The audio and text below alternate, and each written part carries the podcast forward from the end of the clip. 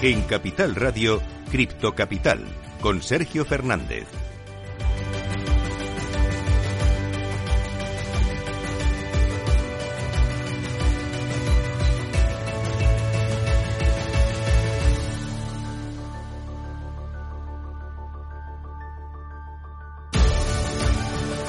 Muy buenas tardes, bienvenidos, bienvenidas. Un día más, por fin, ya estamos aquí para hablar de criptos. Sí, vamos a seguir hablando de criptos aquí, a pesar de la CNMV. Yo tengo que decir que me siento muy afortunado por estar aquí con vosotros otra temporada más. Como siempre, eh, os doy la bienvenida a vuestra casa, la casa de los amantes de las criptomonedas. Esta temporada también vamos a intentar informar, formar a todos los oyentes, a todos aquellos que quieran eh, saber un poquito más sobre criptos, pues estamos aquí. Eh, como te digo, hemos vuelto, el mercado sigue igual o incluso peor. Estamos por debajo de los 20.000 dólares. Y eso sí, hemos tenido noticias muy buenas, ¿eh? muy importantes en las últimas semanas que no te podido contar. Así que mira, las tengo aquí apuntadas. Por ejemplo, Samsung va a sacar su propio exchange. Mastercard y Binance han llegado a un acuerdo para permitir pagos en 90 millones de establecimientos. Como veis, esto no para. Pero si hay algo que ha llamado la atención, sin duda, estoy seguro de que vosotros estáis al tanto, ha sido el evento de Mundo Cripto. Nosotros estuvimos allí, eh, estuvimos viendo todo el espectáculo, todo el show, todo el evento y te traemos pues algunas de las entrevistas más importantes, algunas de las opiniones más influyentes y vamos a intentar desgranar, vamos a intentar saber qué sucedió allí en este evento y qué ha pasado también los días anteriores y posteriores. Nosotros te vamos a contar cómo han sido las cosas y luego, eso sí, como siempre, tuyas son las conclusiones. Eso sí, yo creo que hay una cosa muy importante a remarcar que nosotros hemos dicho aquí mil veces, pero por si acaso lo vamos a repetir. Por un lado está Bitcoin y por el otro está el resto de criptomonedas. Ya sabéis, es un mercado muy volátil, muy complicado, hay que tener mucho cuidado, nunca invertir dinero que no te puedas permitir. Y bueno, pues todo esto es lo que vamos a hablar a partir de ahora en Cripto Capital. Como siempre, arrancamos con el minuto y resultado. Minuto y resultado. Top 10. Vamos a ver cómo está el mercado cripto en estos momentos. Comenzamos, como siempre, ya lo sabes, por Bitcoin. Está dejándose un 0,19% en las últimas 24 horas hasta los 19.927 dólares. Hacía un mes que no estábamos en este nivel y como veis el mercado sigue cayendo. Ahora vamos en segundo lugar con Ethereum subiendo muy poquito, un 0,33% de arriba. Se encuentra en 1.478 dólares. A partir de aquí empezamos con las stablecoins. Estas han aguantado un poquito más. Mira, por ejemplo, Tether está totalmente plana, clavada en el dólar en tercer lugar. En cuarto lugar, USD Coin también plana, 0,00% y clavada en el dólar. En quinto lugar tenemos a Binance, está dejándose un 5 con, no, perdona, un 0,02% en las últimas 24 horas, está en 277,55 dólares. Sexto lugar para su stablecoin Binance USD, también cayendo un poquito, 0,04% abajo y clavada en el dólar. En séptimo lugar vemos a Ripple, también en negativo, se deja un 2,78% hasta los 0,32 dólares. En octavo lugar vemos a Cardano, también está cayendo un poquito, 0,86% abajo hasta los 0,43 dólares. En noveno lugar tenemos a Solana, como veis, todo en negativo, en este caso Solana se deja un 1,69% hasta los 31,14 dólares y cerrando el top 10 también está negativo, también está cayendo. Hablamos de Dogecoin 1,02% abajo hasta los 0,06 dólares. Así está el mercado cripto en estos momentos. Te voy a contar las noticias más importantes de las, de las últimas 24 horas. ¿eh? Seguro que lo echabas de menos. Vamos con las Crypto News. Cripto Noticias. Como siempre, vamos a empezar hablando de lo más importante. Vamos a empezar hablando de Bitcoin, que registra su segunda semana bajista consecutiva y que además ha caído por debajo de los 20.000 dólares. Como te digo, Bitcoin ha cerrado dos velas semanales bajistas consecutivas y casi ha caído un nuevo mínimo anual por debajo de los 20.000 dólares. Bitcoin ha tenido una tendencia a la baja desde que alcanzó su máximo histórico en los 69.000 dólares en noviembre de 2021. Esto ha llevado a un mínimo de 17.622 dólares que tuvo lugar en junio de 2022. Desde entonces, el precio rebotó validando el área horizontal de 19.000 300 dólares como soporte. Sin embargo, este rebote duró muy poquito y Bitcoin solo logró alcanzar un máximo local de 25.211 dólares. Actualmente, Bitcoin, como te decía, ha creado dos velas semanales bajistas consecutivas y vuelve a cotizar en el área de soporte horizontal de los 19.300 dólares. Así está Bitcoin en estos momentos. Vamos con la siguiente noticia del día. En este caso, una noticia muy importante que yo sé que tiene a muchos inversores cripto bastante asustados y es que ha salido ahora por fin un acreedor de Mt. Gox que ha descartado los rumores de que 140.000 Bitcoin vayan a inundar el mercado. Estamos hablando de Eric Wall, como te decía, es un acreedor de. Gox,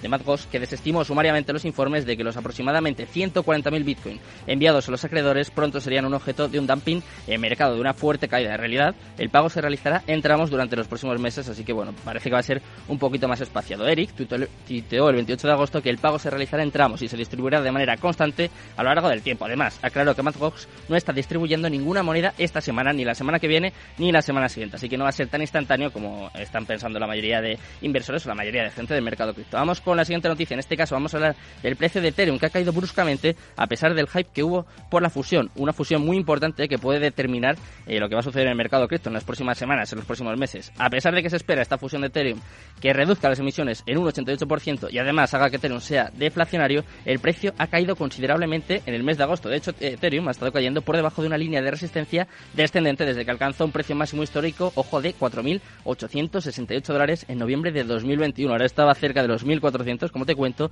y es que el movimiento a la baja llegó hasta un mínimo local de 880 dólares en junio de 2022. El mínimo también coincidió con un nuevo mínimo histórico en el RSI semanal. Y vamos con la última noticia del día. Ya hemos hablado de Bitcoin, hemos hablado de Ethereum, pues nos toca hablar también un poquito de Cardano. Es que el fundador de Cardano, Charles Hoskinson, ha revelado una nueva fecha para el próximo Basil Hard Fork. El fundador de Cardano ha revelado nuevos detalles sobre la muy esperada actualización de la bifurcación dura de Basil. El cofundador de IOHK ha revelado que la próxima bifurcación dura puede lanzarse en septiembre de 2022. En un nuevo vídeo, Chas Hoskinson anunció una nueva línea de tiempo para la próxima actualización del hard fork de Cardano y agregó además que la actualización se puede lanzar tan pronto como en septiembre de 2022, apuntado esta fecha. Eso sí, eh, añadió que esto sería así si no hay problemas u obstáculos adicionales encontrados por el, por el equipo. Así que lo podemos dejar en que como pronto, como pronto será en septiembre. Bueno, ya sabéis las noticias más importantes, también sabéis cómo está el mercado cripto en estos momentos. Vamos a empezar a repasar el festival, el show, el espectáculo más polémico de las últimas semanas. Ha dado mucho que hablar. Nosotros estuvimos allí, estuvimos en el evento de Mundo Cripto y te vamos a contar lo más importante, lo más interesante.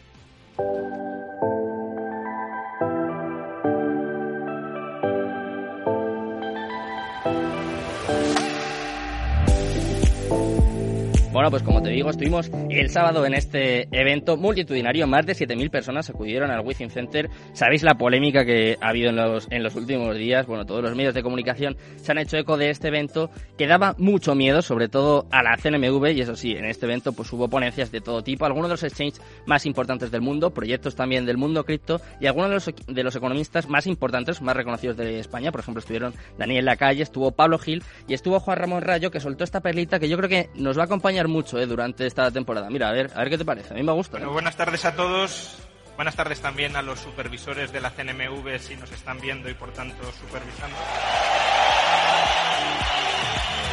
Bueno, nosotros no, no, nos están viendo, eso seguro. Espero también que no nos estén escuchando, pero ya, ya os digo que esto, esto va a sonar mucho ¿eh? de, aquí, de aquí en adelante. Como te digo, bueno, pues hubo ponencias de todo tipo, para todos los gustos. Hubo formación, sí, hubo información también hubo mucho espectáculo, cosas que para mí están un poco alejadas de lo que debería ser el mundo cripto, pero bueno, sí que es verdad que fue un éxito en cuanto a la asistencia, también en cuanto a las ponencias, y nosotros estuvimos allí, tuvimos una de las entrevistas, yo creo que más importantes, una de las mejores entrevistas que podíamos conseguir. Tuvimos a Sergio Antelo, es el director tecnológico de esta empresa de Mundo Cripto, que bueno, nos contó absolutamente todo sobre su empresa, lo que iban a presentar, su metaverso, eh, también van a sacar un medio de comunicación descentralizado todo esto y mucho más, nos lo contó y mira, pues lo, queremos compartir contigo, claro. Por fin, ya estamos aquí en Cripto Capital, la casa de los amantes de las criptomonedas. Sí, somos un medio de comunicación y por eso estamos cubriendo un evento tan importante, tan polémico también a la par como está siendo este evento de Mundo Cripto. Venimos aquí a intentar aportar, a intentar poner nuestro granito de arena, intentar ayudar, igual que hace Mundo Cripto, en la formación y la información sobre criptomonedas, sobre tecnología blockchain, NFTs, metaverso, todo esto y mucho más. Vamos a hablarlo, vamos a tratarlo aquí en toda esta hora. Y para empezar, vamos a empezar por todo lo grande. Tenemos con nosotros a Sergio Antelo, es el CTO de Mundo Cripto. Un placer, desde luego, tenerle por aquí. Vamos a hablar un poquito sobre todo lo que ha pasado, sobre vuestra empresa, Mundo Cripto. Eh, lo estáis petando, antes de nada, os tengo que darle enhorabuena. No sé quién es vuestro jefe de marketing, pero es un genio. Para mí es, un, es mi nuevo ídolo. Bueno, quiero que, hablemos un poquito sobre todo lo que estoy montando. Un placer. Pues, buenas tardes. Muchísimas gracias. Nada, el, el, placer es mío y encantado de estar aquí con vosotros. La verdad que, bueno, como estamos viendo, el evento está siendo una pasada. Está reventado, ¿eh? La cantidad de gente que, que está aquí, que al final era nuestro objetivo, ¿no? Que muchísima gente pues, estuviera presente en este evento, que viera la, la cantidad y la calidad de valor que vamos a estar dando durante estas más de cinco horas, seis horas, creo que es al final pues, todo, todo el evento, bueno, ya ha abierto ya dos horas de hecho, y la gente ha estado viendo todo lo que hemos montado alrededor, que ha sido un trabajazo. Yo, de primeras quiero dar la enhorabuena a todo el equipo que ha formado parte de la organización de este evento porque sin duda que lleva un trabajazo de más de cuatro meses en organizar todo esto y, y mi enhorabuena desde aquí que, que, bueno, pues al final esto es una, una maravilla, ¿no? Nuestro objetivo al final en, el Mundo Cripto es el objetivo de la adopción masiva y para mí este es el primer paso. Esto no, no, no es un, un, objetivo que hayamos logrado, que sin duda es un, un muy buen objetivo, sino el primer, primer, paso, paso ¿no? un buen primer paso para lo que va a venir en un futuro. Mm. Y bueno, hablamos de adopción masiva, vamos aquí a más de 7.000 personas. Hay que decir que hemos visto personas de todo tipo. Ahora, por ejemplo, está hablando Bitget. Eh, cuéntanos un poquito en qué va a consistir, en qué van a consistir las conferencias del día de hoy. Habéis cambiado de presentadores, habéis cambiado también alguna ponencia. Bueno, yo creo que esto son cosas eh, un poco, iba a decir, eh, un poco de fuera, ¿no? Un poco que, bueno, se han liado un poquito, en este caso la pero os habéis adaptado y el evento, hay que decir que es por todo lo grande, o sea, una maravilla, sin duda. Eh, al final son cosas que pasan en el sector en el que nos encontramos, ¿no? Es un sector que parece que está en boca de todos, un sector que parece trending topic y que de hecho lo es hoy en día, pero al final pones los pies en la tierra, te vas un momento de este sector, lo analizas desde fuera, de manera general, y dices, es que en verdad, en general, un 2% de la población mundial conoce o tiene acceso a este tipo de activos o a este, no a este tipo de activos, sino más bien a este sector, porque el sector de las criptomonedas va mucho más allá de lo que son las criptomonedas y los toques, mucho más allá.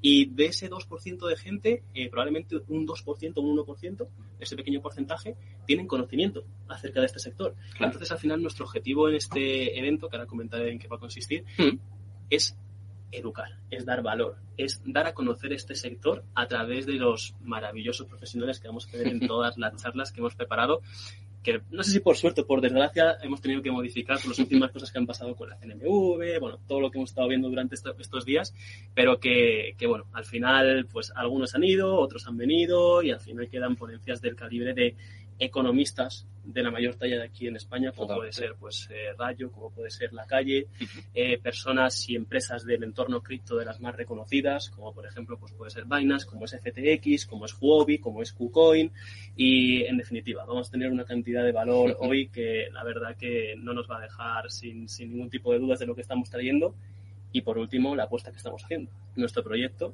nuestro, al final lo que llevamos creando durante más de un año, que es también lo que venimos a presentar aquí para que el mundo vea que Mundo Cripto es una empresa de más de 150 personas, es una empresa que está creando un proyecto que va a revolucionar la industria de la educación y no solo de la educación, también de la tecnología y hoy lo vamos a ver. Si te parece, solo vamos a cebar un poquito. O sea, soy periodista, aunque sí. no sea como la mayoría, pero te tengo que tirar un poquito de, de la lengua. Pero eh, cuéntanos, estas conferencias, ¿de qué van a tratar? Eh, por ejemplo, vais a hablar de NFTs, ¿no? Veo por ahí un logo de NFTs, eh, metaverso, tecnología blockchain. Cuéntame un poquito qué temas se van a tratar, cómo podemos educar a gente que, como tú decías, seguro que hay gente que viene, sí. pues que ya sabe un poco de qué va la película, que se forma, pues igual en vuestra academia, igual con nuestro programa, hay mucho contenido para ver pero eh, ¿en qué va a consistir? Puede enterarse cualquiera. O sea, por ejemplo, ahora eh, se lo pone mi madre, que tiene 50 años. Lo escucha y se puede enterar. Sin duda. Es accesible. Eh, al final, el proyecto que estamos creando en nuestra empresa es un metaverso. ¿Mm? Como tal, para mí, el metaverso es el punto de confluencia de todo lo que conforma el sector de las criptomonedas. Es el punto de confluencia de una parte económica. Es el punto de confluencia de una parte de marketing. Es el punto de confluencia de los NFTs, como hablabas. Es el punto de confluencia de DeFi. Es el punto de confluencia también de inversiones, si quieres. Es el punto de confluencia de gaming, de blockchain de todos los conceptos que están en torno ante este sector de las criptomonedas, ¿no? Por tanto, hemos querido traer conferencias muy variadas. ¿Por qué? Precisamente por eso, ¿no? Porque para entender lo que es ese concepto de metaverso que está en boca de todos hoy en día, o que parece que está en boca de todos, hmm. hay que entender las bases. Claro. ¿Y cuál es la base? La economía, por parte de los economistas, es la base de las criptomonedas, que van a venir por parte de los exchanges, hmm. es la parte de los NFTs, que van a venir por parte de otra ponencia, es la parte de DeFi también, que van a dar una serie de pinceladas. Entonces, entender lo que son las bases al menos para entender lo que es el proyecto que estamos creando y que le llevamos dedicando tanto tiempo. Para mí, la base de todo es la educación. Y es por el motivo por el cual nosotros estamos creando el proyecto que estamos creando. Porque sin la educación es imposible llegar a entender absolutamente nada. Ya, da igual que estés en el sector de las criptomonedas, que estés en el sector energético, que estés en el sector tecnológico, que estés en cualquier sector. Si no estás educado, vas a dar pasos en falso. Vas a intentar correr antes que andar. Entonces, eh, o prohibir, que... o sí. prohibir, ¿no? En lugar de Correcto. intentar adaptarse o intentar, Correcto. de alguna forma, porque es que es una cosa que yo creo que tenemos que decir, que es que esta tecnología, la tecnología blockchain, está aquí, ha venido para quedarse. Yo creo que eso es una cosa evidente, que está clarísimo, y que además, en un país como el nuestro, eh, sus limitaciones, ¿no? Tenemos una economía, hablando un poco de educación, tenemos una economía basada en hostelería y turismo, po poquito más. Y esta es una tecnología eh, totalmente transgresora que puede traer muchísimos trabajos, eh, abrir un sector totalmente nuevo. Tenemos además las Islas Canarias, por ejemplo, para la minería de Bitcoin. O sea que es una oportunidad que yo creo que, que nos estamos perdiendo, no sé si por falta de educación, a lo mejor, como comentabas, por miedo, que yo entiendo es una tecnología muy novedosa, eso es cierto, es, viene a cambiar muchas cosas, da miedo eh, a los gobiernos, a un poco al establishment, ¿no? Que se puede, se puede decir, pero es, es un poco difícil de, entender, ¿no? No sé. Yo creo que es un conjunto de factores, como mencionabas tú, el hecho de que nos estemos perdiendo de cierta manera, de manera parcial, este avance que estamos viviendo y que por suerte tenemos el privilegio algunos de nosotros, como por ejemplo tú y yo, o el grupo de personas que tú asistir por suerte hoy a este evento, de formar parte y de educarse, ¿no? Eh, al final, yo he sido parte de la educación tradicional. Hmm. Me he educado y he educado en el sector tradicional porque también he sido profe de universidad. Y yo he visto las deficiencias que había en ese sector, especialmente en el sector... Materia financiera. Correcto, correcto.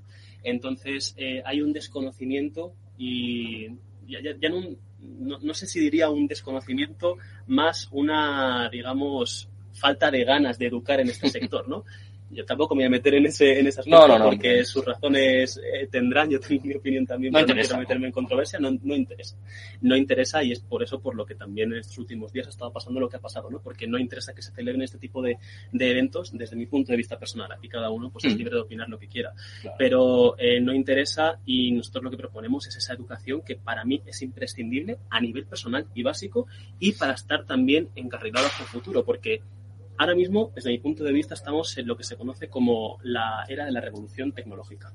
Pasamos la revolución industrial y para mí ahora estamos en la era de la revolución tecnológica. Y las criptomonedas es mucho más que un activo de inversión, es mucho más que un, mecanismo con el que puedes ganar dinero, con el que también puedes perder dinero, siempre hay que avisar de todos los riesgos que tiene la, inversión. Es mucho más allá. Sin la tecnología blockchain no existirían las criptomonedas. Y el cambio de verdad viene a través de esta tecnología que no solo está en el ámbito financiero, sino que está en el sector de la salud, está en el sector de la industria genérica, está en el sector textil, está en el sector agroalimentario, está en el sector hidráulico, está en todo tipo de sectores. En todo tipo de sectores tiene aplicabilidad porque es una mejora de lo que tenemos ahora mismo. En cuanto a seguridad, en cuanto a trazabilidad, en cuanto a inmutabilidad, en cuanto a seguridad, a descentralización, todo. Es un cambio de paradigma, ¿no? Un cambio un cambio de paradigma completo ahora mismo obviamente está arrancando, están surgiendo muchos modelos, también hay muchos problemas de seguridad, también hay muchos, bueno, eh, al final hay, hay, muchas variantes porque como todo al principio, ¿no? Lo mismo ocurría con las tecnológicas, lo mismo ocurrió con la burbuja de las .com en su día. Todo el mundo invertía en la, en la tecnología porque veían un cambio a futuro, pero nadie sabía en qué estaba invirtiendo en verdad. Y fíjate ahora mismo, 20 años después de que pasara la burbuja de las .com, tenemos a Amazon, tenemos a Google, tenemos a Netflix, tenemos a, a, Cisco, tenemos a empresas de ese calibre que están regulando el mundo por desgracia. por desgracia, han controlado el mundo y por desgracia están regulando el mundo y para eso viene también este concepto de Web3 o tecnología blockchain para devolver la libertad a las personas que se nos ha quitado por parte de esta industria, de mm. esta industria de la Web 2 y empresas centralizadas. Hablando de mundo cripto como tal, hablando de mundo cripto como empresa, cuéntanos, eh, ¿qué sois? ¿A qué os dedicáis? ¿Cómo, cómo podríamos definir? Sí, originariamente éramos una academia, mm. éramos una academia digital de formación genérica en criptomonedas. Ahora mismo hemos migrado completamente nuestro modelo de negocio y somos un metaverso. En fin, somos un metaverso que incorpora esa academia dentro del metaverso y otro conjunto de sectores, como por ejemplo son los que vamos a ver mm. en el día de hoy, como por ejemplo son pues, una prensa, que Mani ya ha presentado eh, anteriormente, también tenemos la rama de marketing, tenemos una rama de B2B con otras empresas, eh, tenemos una rama también pues, de desarrollo con proyectos eh, tecnológicos y de Web3, mm. es decir, somos un ecosistema, pero el fundamento y la base es un metaverso y que estés maquinando, porque he leído un montón de cosas, claro, ya eh, es difícil creérselo, ¿no? Por eso te tengo que preguntar, pero he leído eh, que vais a sacar un medio de comunicación, una televisión, eh, una sección de noticias, un metaverso, un token. Sí, cuéntame un poquito todo esto, si es cierto o no, si estáis, si estáis en ello. Sí. Al final, como te he dicho, somos un metaverso y como este, como todos los ecosistemas digitales en este concepto de la web 3, obviamente tendremos una economía digital. Eh, este evento ni mucho menos está orientado para eso. Este evento es un evento meramente informativo, es un mm. evento educativo para todas las personas que se encuentran eh, aquí y nuestro objetivo es dar a conocer lo que estamos haciendo por el bien de la industria como la gran mayoría de proyectos. Sí que es cierto que, por desgracia, pues hay algunos proyectos que han salido hace poco que han resultado, pues, o bien en estafas, o bien en proyectos que no han podido seguir adelante porque se han caído, porque no se soportaban tecnológicamente o económicamente, hmm. pero nosotros queremos dejar nuestro granito de aquí en cuanto a desarrollo, porque para nosotros lo más importante, lo más, más, más importante es la parte tecnológica hmm. y la comunidad, la adopción, que esta tecnología llegue a todos los puntos del mundo a todos los puntos del mundo. Sabemos que al final aquí tenemos mucho peso en España, y ahora queremos abrir miras a nivel internacional, pero nuestro objetivo es que todo el mundo conozca esto, todo el mundo sea consciente de la revolución que se va a producir, porque la gente no lo ve patente y la gente ve esto simplemente desde el punto de vista económico, pero es que esto va a suponer un cambio de paradigma, una revolución sin precedentes. Sin precedentes. Eh, bueno, tengo que preguntarte, sí o sí, estamos llegando un poco al final de la entrevista y claro, habrá gente que diga, este es un rajado hacer la entrevista. Que no, hombre, claro, que, te voy a preguntar, que me atrevo. Eh, primero, ¿os esperabais todo el revuelo que se ha montado, eh, este ataque tan frontal? Yo tengo que decir, no recuerdo un ataque tan frontal. Por ejemplo, eh, lo hemos hablado, seguro que lo hemos puesto mil por Twitter, ¿no? Cuando hubo la estafa del Foro Filatélico, ya Finsa, mis abuelos perdieron todos sus ahorros en la Finsa, ¿eh? O sea, para hacernos una idea. Y el gobierno, en todo caso, lo promovía, más que, más que limitarlo. Eh, cuéntame, ¿os esperabais esto? Porque a mí me ha parecido brutal, una barbaridad. Los medios de comunicación, eh, bueno, ahora Unidas Podemos y PSOE creo que también habían, sí. estará como una moción o algo así pasada, ¿no? Una barbaridad. es una auténtica barbaridad y de hecho todos los lo comentamos a nivel interno. Para nada nos esperábamos que esto pudiera suceder. Absolutamente para nada. Pero esto nos vuelve a dar la razón de lo que nosotros siempre decimos, ¿no? Y es que al final las entidades centralizadas no pueden perder el control que tienen sobre la población. Al final todos somos títeres del sistema, digamos entre comillas, hmm. y ese cambio de la web 2 hacia la web 3, ese cambio de la centralización a la descentralización, es lo que duele. Entonces, no, no pueden permitirse, pues, directamente desligarse del control que están ejerciendo sobre todos nosotros. Eh, todas las personas que están aquí son conscientes. Y si, no, y si no son conscientes, van a ser capaces de ser conscientes a través de, este evento porque va a suponer un cambio en la mentalidad. Pero nosotros lo sabemos. Nosotros sabemos que la descentralización es el futuro.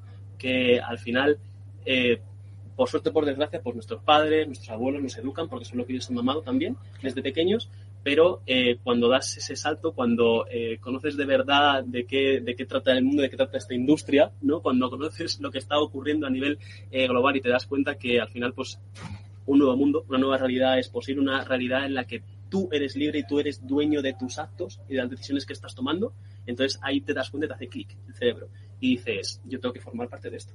tengo que formar parte de esto. no tiene nada que ver con lo financiero, no tiene nada que ver con lo económico, tiene que ver con mi vida. ¿Por qué yo tengo que dar los datos a empresas y que se nutran de ellos? ¿Por qué me tienen que controlar mis finanzas los bancos? Si yo puedo ser dueño de esos movimientos y de, la, y de, los beneficios que puedo estar obteniendo, o beneficios o, no beneficios, pero soy dueño de mis acciones. Mm. ¿Por qué tienen que ser dueño de mi vida? No. Al final todo esto se trata de, libertad. Es, libertad. Fin.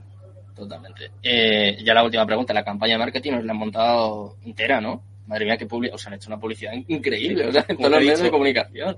¿Esto como, qué es? Como te he dicho, yo, yo al final no tenía no nos esperamos nada de esto, ni el equipo de marketing, ni el equipo de prensa, nadie se esperaba absolutamente nada de esto y la verdad que han sido unos días caóticos. Han sido unos días de un lado para otro, para otro, para otro, para otro. Seguimos todavía aquí con las entrevistas y con todo. Y, y bueno, yo la verdad que, al final también me gustaría dar las gracias a este tipo de, medios y de las preguntas que nos han hecho porque, bueno, al final pues es una forma de que llegue el mensaje. Es una forma de que llegue nuestro mensaje. Y ellos se retratan. Y de ver la realidad también. Y de retratarse. Porque al final aquí lo que estamos dando es, es conocimiento y ellos lo que están dando es desconocimiento. Entonces la gente pues se entera de... nadie es tonto aquí. Aquí nadie es tonto y nosotros por mucho que, que digamos al final las personas son libres de tomar sus decisiones y de ver qué es lo verdadero y qué es lo falso. Bueno, pues ha sido un placer tenerte por aquí, Sergio. Enhorabuena por todo el trabajo que habéis hecho hasta ahora, por todo el trabajo que vais a tener que hacer hoy. Y nada, os deseamos muchísima suerte. Espero que, que volvamos a entrevistarnos y que sean un poquito más benévolos, ¿no? Que, que vengáis un poquito más, más contentos. Muy bien, muchísimas gracias. Un placer. Bueno, pues despedimos a Sergio, pero no se preocupen, ¿eh? No nos vamos a ningún sitio. Vamos a traer ahora a un montón de gente de Exchange, ¿eh? Van a venir de FTX, de Lions Investors, a No Forbet, un montón de gente, así que nada, nos quedamos aquí. Estupendo, muy bien. Yo me quedo aquí viendo el evento. Bueno, pues os lo he dicho antes, ¿no? Pues estas van a ser eh, vuestras conclusiones. Aquí cada uno que piense lo que quiera. Nosotros vamos a traer toda la información y os vamos a traer también, dentro de nada, ¿eh? después de la apertura de Wall Street, que ya tengo por aquí a mi compañero Javier Luengo, os voy a traer a Juan Ramón Rayo distinguiendo entre Bitcoin y el resto de criptomonedas. Y luego os voy a traer a algunos de los influencers más reconocidos de España que van a dar su opinión de este pedazo de evento. Así que eso espero. Hay 35, ¿eh? os dejo con la apertura de Wall Street. Muchas gracias. Hasta ahora.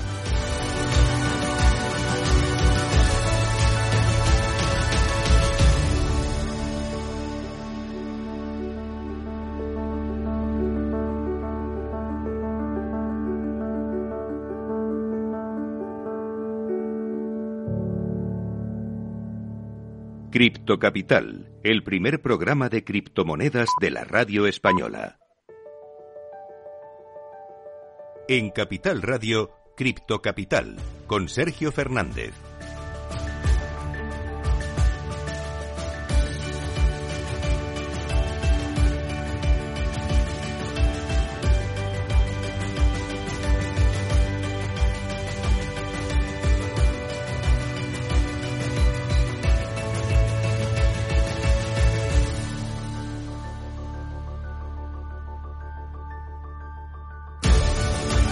Seguimos aquí, seguimos hablando de economía, seguimos hablando de criptomonedas y, por supuesto, seguimos hablando del evento que ha revolucionado absolutamente todo, la polémica más sonada de las últimas semanas. Ya te lo he dicho, nosotros estuvimos allí, acabas de escuchar a su director tecnológico y además también una de las conclusiones que se pudieron extraer de este evento, de todas las personas que asistieron, es que si hubo una charla, si hubo una ponencia que de verdad destacó y que de verdad eh, fue informativa y formativa, desde luego eh, fue la de los economistas, te lo contaba antes, Daniel Lacalle, Pablo Gil y Juan Ramón Rayo. Estuvo muy interesante, hablaron mucho, pues bueno, de que una persona que lleve uno o dos años, pues como analista técnico, como trader, no puede ser rentable, no puede ser un ejemplo de inversión, así que hay que tener mucho cuidado con todos estos listillos. Y además también comentaron una de las cosas que hemos hablado mil veces en este programa, es que por un lado está Bitcoin y por otro está el, resto de, criptomonedas, de activos digitales. Entonces, eh, más o menos en esta línea fue la ponencia de Juan Ramón Rayo. Te vamos a dejar lo más interesante, igual que antes. ¿eh? Las conclusiones son tuyas.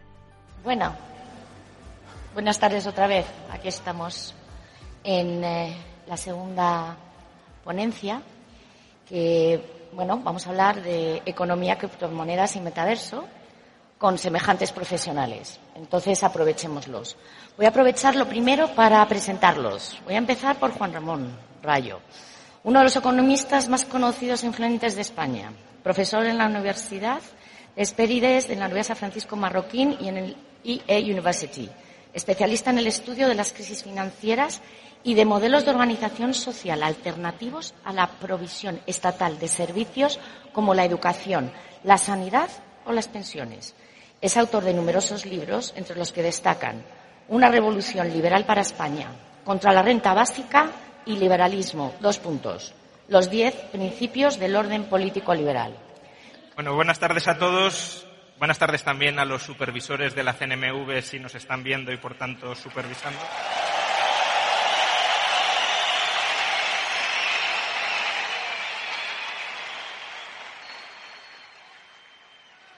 Yo, bueno, haciendo, haciendo bueno el llamamiento que nos ha hecho la CNMV sobre que advirtamos acerca de, de los riesgos de la inversión en criptoactivos y, por tanto, que contribuyamos a formar y a educar para que esa inversión se haga sobre un terreno más firme, eh, querría reflexionar sobre, sobre el concepto de criptoactivo y cómo encaja dentro de la economía actual y de la economía moderna. A mí personalmente el concepto de criptoactivo, aunque lo utilizo, lo empleo bastante, es un concepto que, que se ha popularizado pero que, que no me gusta porque lo que caracteriza a un activo no es la tecnología o el soporte. Sería como hablar de, de papiroactivos para meter en el mismo saco el franco suizo, el peso argentino o un certificado de una acción de Apple. Eh, la tecnología puede ser muy importante, la criptografía puede ser clave, pero no define la naturaleza de un activo. Ese es el primer motivo por el que el término en sí mismo no me gusta. Y el segundo motivo es que eh, hasta cierto punto meter a Bitcoin dentro de la categoría de criptoactivo junto con otros muchos activos que no tienen nada que ver con Bitcoin, termina mezclándolo todo. Y, y, querría reflexionar sobre esto, ¿no? Sobre por qué creo que Bitcoin es un activo cualitativamente distinto a muchas otras cosas que se denominan criptoactivos, que a lo mejor pueden tener su utilidad, pero que no son Bitcoin. ¿Y por qué creo que existe un abismo que diferencia Bitcoin de otros activos criptográficos? Bueno, primero porque Bitcoin es un activo real. Es uno de los pocos activos reales digitales que existe, quizá el único. El oro también es un activo real, pero no es un activo digital. Bitcoin es un activo real y digital. ¿Qué significa que es un activo real? Que no es el pasivo de nadie más. Es decir, que su valor no depende de que nadie haya prometido nada con respecto a Bitcoin. Bitcoin no es una obligación de nada. Bitcoin es eh, una, una, moneda, o aspira a ser una moneda, cuya utilidad, como, como luego remarcaré, depende de su escasez programada, de su irrevocabilidad en las transacciones y, por tanto, y en definitiva, de su inconfiscabilidad.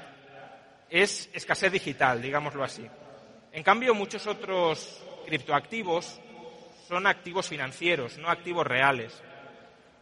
Eh, ¿Por qué son activos financieros? Pues porque de jure lo son, es decir, porque prometen algo específico. Una stablecoin, por ejemplo, promete una estabilidad de valor con respecto a una moneda. Por tanto, es una obligación del emisor de la stablecoin eh, para cumplir un determinado compromiso. Y otros, otros criptoactivos, aunque no sean formalmente activos financieros, su valor sí que depende de que quien los haya emitido ejerza una serie de acciones a la hora de cuidar o de mejorar la calidad de la red en la que se insertan esos criptoactivos y, por tanto, su valor también depende de las acciones que desempeñen, que desarrollen determinadas personas que controlan, que administran esa red. Por tanto, son activos financieros de facto. Esa es la primera diferencia. Bitcoin es un activo real, no es el pasivo de nadie más. Además, Bitcoin como activo real tuvo un origen, tuvo un nacimiento, digámoslo así, muy limpio. Cualquiera pudo crear unidades de Bitcoin en igualdad de condiciones frente a cualquier otra persona. No hubo nadie que acaparara inicialmente la oferta inicial de Bitcoins. Cualquiera que quisiera minar Bitcoins en 2009 pudo hacerlo en igualdad de condiciones a, a sus impulsores iniciales. Bitcoin aspira a ser un activo monetario, un activo de reserva patrimonial a largo plazo. Y aspira a serlo porque es un activo real, por tanto no hemos de confiar en que nadie preserve ese valor, Bitcoin como escasez digital lo preserva, y porque, como decía antes, tiene eh, tres características fundamentales que contribuyen a pensar que puede ayudar a preservar ese valor patrimonial a largo plazo. Limitación cuantitativa, 21 millones de unidades, irrevocabilidad de las transacciones. Una vez se han validado, no es posible echarlas atrás, no hay nadie que las controle. Y por último, y en definitiva, inconfiscabilidad de esa escasez patrimonial, de esa escasez digital que pretende actuar como reserva patrimonial. Por eso, solo tiene sentido que Bitcoin haya uno, porque la escasez digital, eh, que es lo que le da valor, no puede multiplicarse de manera más o menos ilimitada o más o menos libre. Si se pudiera multiplicar, esa escasez digital no existiría y, por tanto, no proporcionaría ese servicio de reserva de valor, de reserva patrimonial a largo plazo. Eso no significa que otros criptoactivos, entre comillas, eh, no puedan ser útiles y no puedan tener valor. Pero si tienen valor, será porque proporcionen servicios distintos a los que proporciona Bitcoin. Bitcoin es un patrón, el resto de criptoactivos proporcionarán otros servicios, como las stablecoins que he mencionado, pero no compiten directamente en la misma liga que Bitcoin. Y por eso, antes de invertir en cualquier criptoactivo, también en Bitcoin, ¿eh? no estoy diciendo que Bitcoin sea un, un activo en el que invertir sin ningún tipo de riesgo, pero antes de invertir en cualquier otro activo que no sea Bitcoin, uno se tiene que hacer dos preguntas básicas. Primero, cuál es el flujo de utilidades o cuál es el flujo de valor que espero que vaya a proporcionar a, mí o a otras personas este criptoactivo. Y si no encuentro ni hoy ni mañana ningún flujo de valor, ningún flujo de servicios que pueda proporcionar ese, ese criptoactivo, quizá no sea un buen lugar para invertir. Y segundo, me fío del emisor de ese criptoactivo, porque si los si la mayoría de criptoactivos son activos financieros, su valor en última instancia depende de la credibilidad del emisor. El emisor es creíble, me fío de él o no me fío de él. Aunque el criptoactivo pueda potencialmente proporcionar servicios útiles, si no me fío de quien lo emite, tampoco debería invertir en él. Pero ahí entra justamente la tarea del inversor, formarse e informarse sobre aquel criptoactivo en el que uno quiere invertir y si uno se ha formado y se ha informado para invertir en un criptoactivo, si uno localiza valor, si uno ha estudiado al emisor y confía en el emisor, entonces esa persona debería poder invertir responsablemente en ese activo, sea criptográfico o no lo sea. Diga la CNMV una cosa o diga la contraria.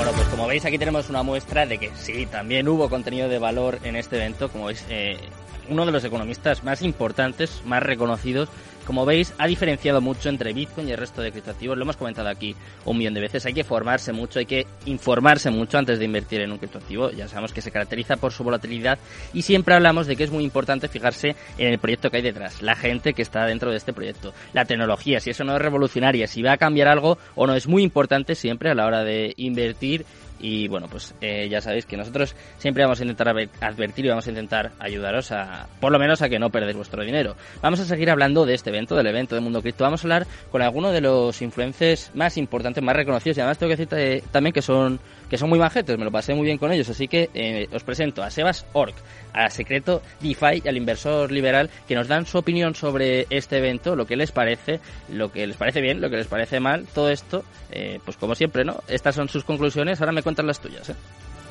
Seguimos aquí en el evento de Mundo Cripto y seguimos teniendo invitados ilustres. Ya conocéis además también a estos dos. Han estado en el programa más de una vez y tenemos con nosotros al inversor liberal. En este caso, bueno, tenemos tanto a Héctor como a Adri. ¿Qué tal, chicos? Buenas tardes, buenas noches ya casi. Muchas gracias por la invitación. Aquí estamos pasando un buen rato. Y tenemos a Sebas, Sebas Org. Tú ya eres mítico, ¿no? Tú ya te tienes que conocer. bueno, ahora como es radio, claro, van a decir, uy, no le pongo cara. ¿Este quién coño será? ¿Este quién será? Sí, bueno, encantado, encantado de que me nos hayas invitado, Sergio. Bueno, contadme, ¿cómo lleváis la tarde? ¿Cómo lleváis el evento, las ponencias? ¿Qué os está pareciendo? ¿Cuál es la primera impresión? A mí la verdad que me, a ver, me lleva una sorpresa, estaba, está, siendo, está saliendo bastante bien a pesar de todo, a pesar de todo lo que les está ocurriendo, ¿no? creo que les está saliendo bastante bien. Les, bueno, han sabido solventar muy bien, ¿no? Todo, todos los problemas surgidos.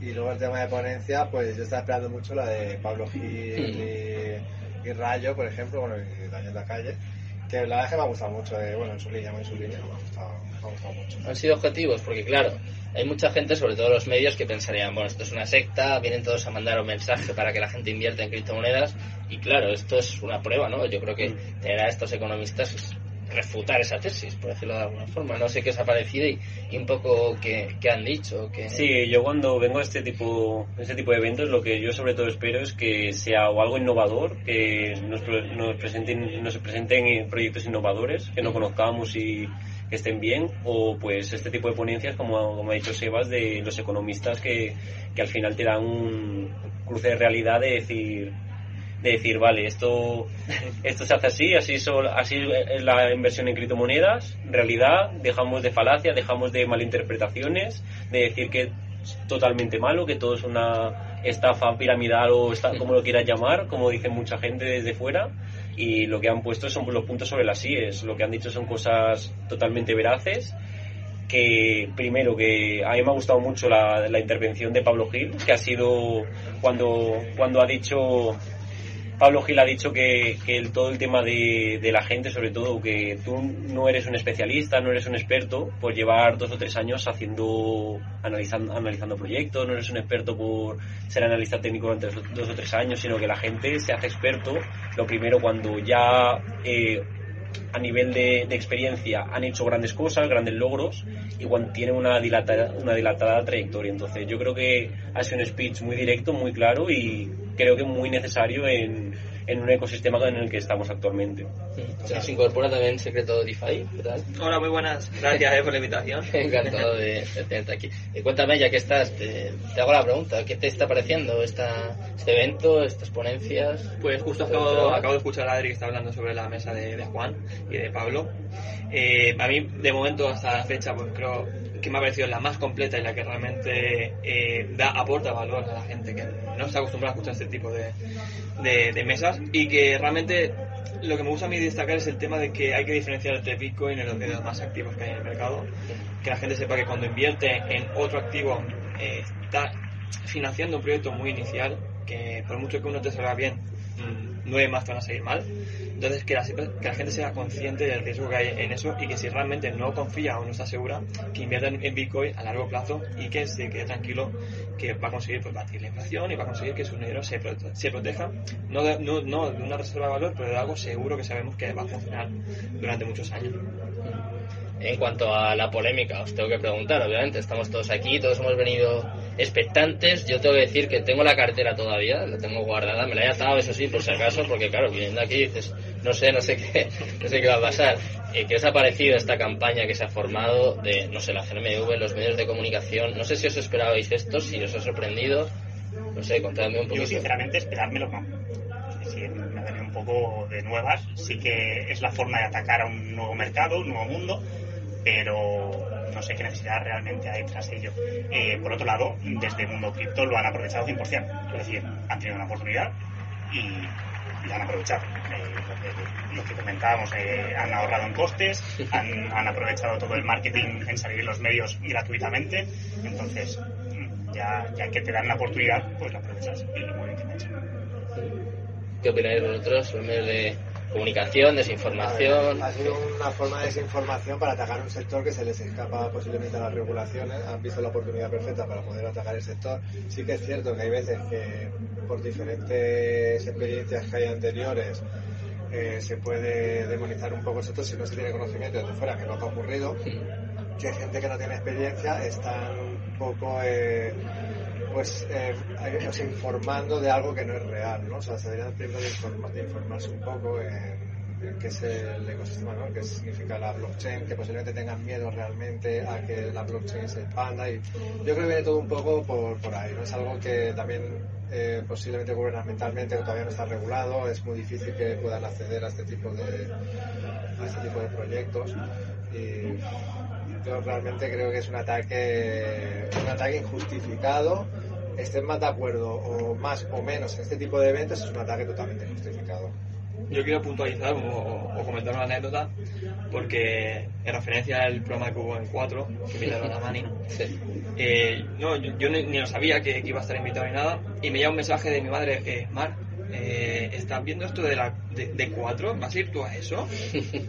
Y son esas cosas que el problema es que la gente que no está informada ve eso y se cree realmente que esto es una, secta, ¿no? Que aquí todos eh, estamos inducidos por money, que eh, hay que dar información de lo que es cada cosa y que aquí, aquí cada uno viene porque quiere y porque quiere eh, aprender, se quiere informar, pero que ese tipo de programas o de medios mmm, realmente no ayudan en nada y también quedó muy retratado como cómo pueden tratar a, alguien de este sector que simplemente está intentando pues, ayudar e informar, cómo te puedes dirigir a una persona con falta de respeto, sin oportunidad de hablar, incluso gritando. O sea, la gente debería eh, tener rechazo a ese tipo de, de, comunicación, pero es que lo apoyan o no se lo cuestionan encima. Ese es el problema.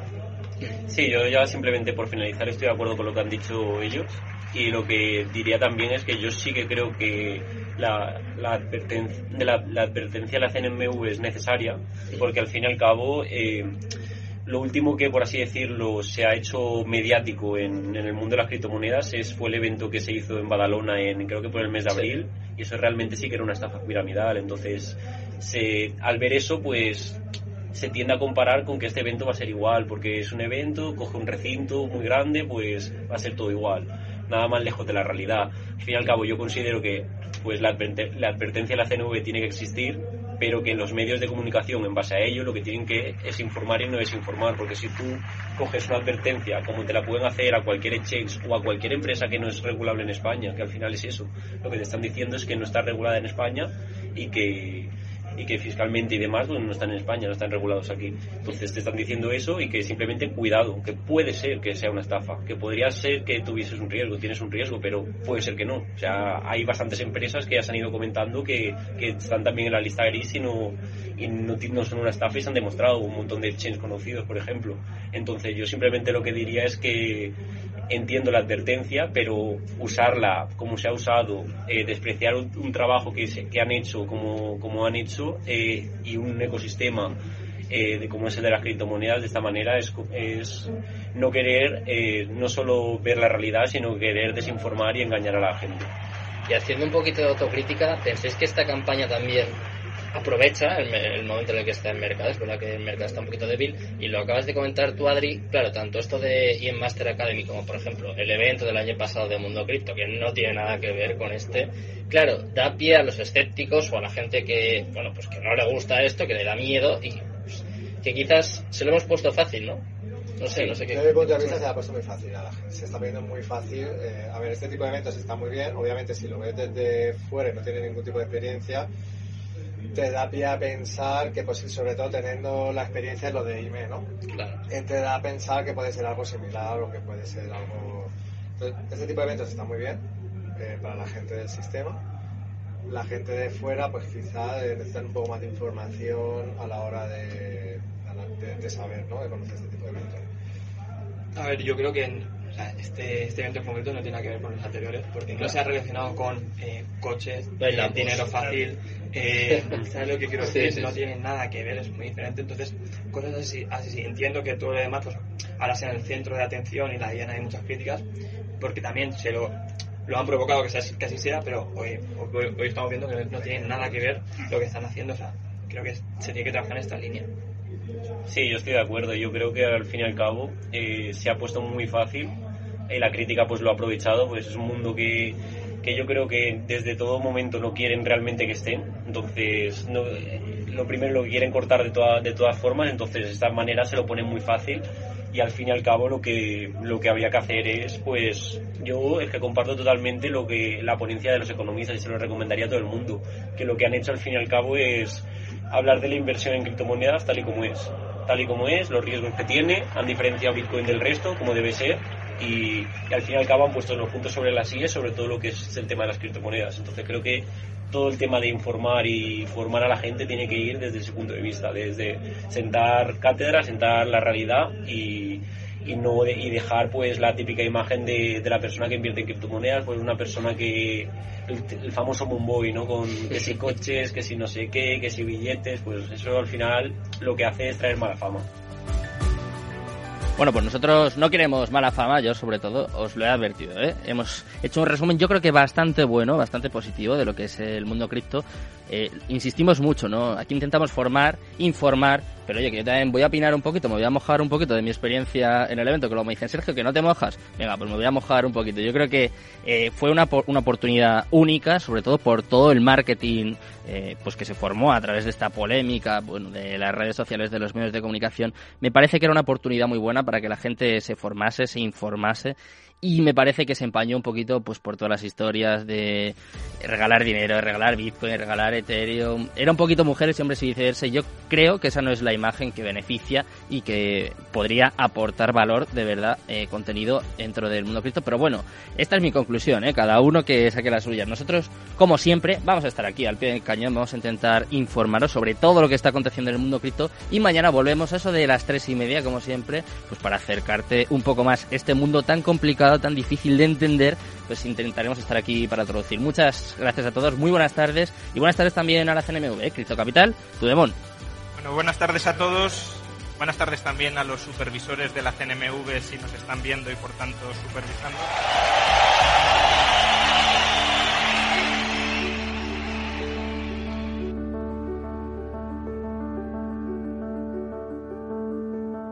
Capital Radio, la genuina radio económica.